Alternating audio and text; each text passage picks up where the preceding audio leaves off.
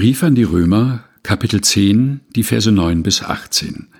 Mit dem Herzen glauben. Denn wenn du mit deinem Munde bekennst, dass Jesus der Herr ist, und glaubst in deinem Herzen, dass ihn Gott von den Toten auferweckt hat, so wirst du gerettet.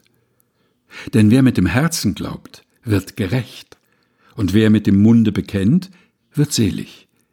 Denn die Schrift spricht, wer an ihn glaubt, wird nicht zu Schanden werden. Es ist hier kein Unterschied zwischen Juden und Griechen.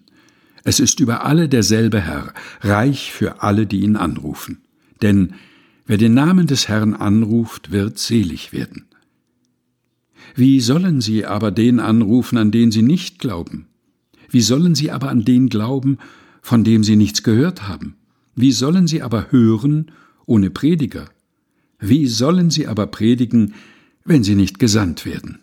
Wie denn geschrieben steht, wie lieblich sind die Füße der Freudenboten, die das Gute verkündigen.